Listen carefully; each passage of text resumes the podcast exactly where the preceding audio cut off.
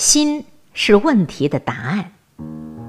感动不了别人，说明你真诚心不够。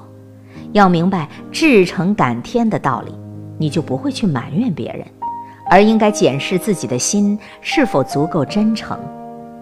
感召不了别人，说明你德行还不够。不要嫉妒有人一呼百应，说明人家德行比你强，要向人家学习才对，而不是嫉妒。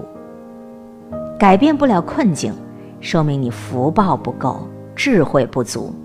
不要拼命挣扎，怨天尤人，要认识这个真相，早点培福修慧，才能一点一滴改变。看别人不顺眼，说明你修行不够。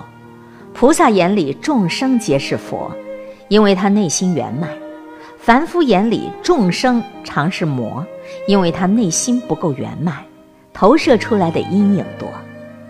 懂得这个道理，你就要停止一切抱怨，一切的外求都得要停止了，要向内看，向自己的心求。心是问题的答案。有求必应。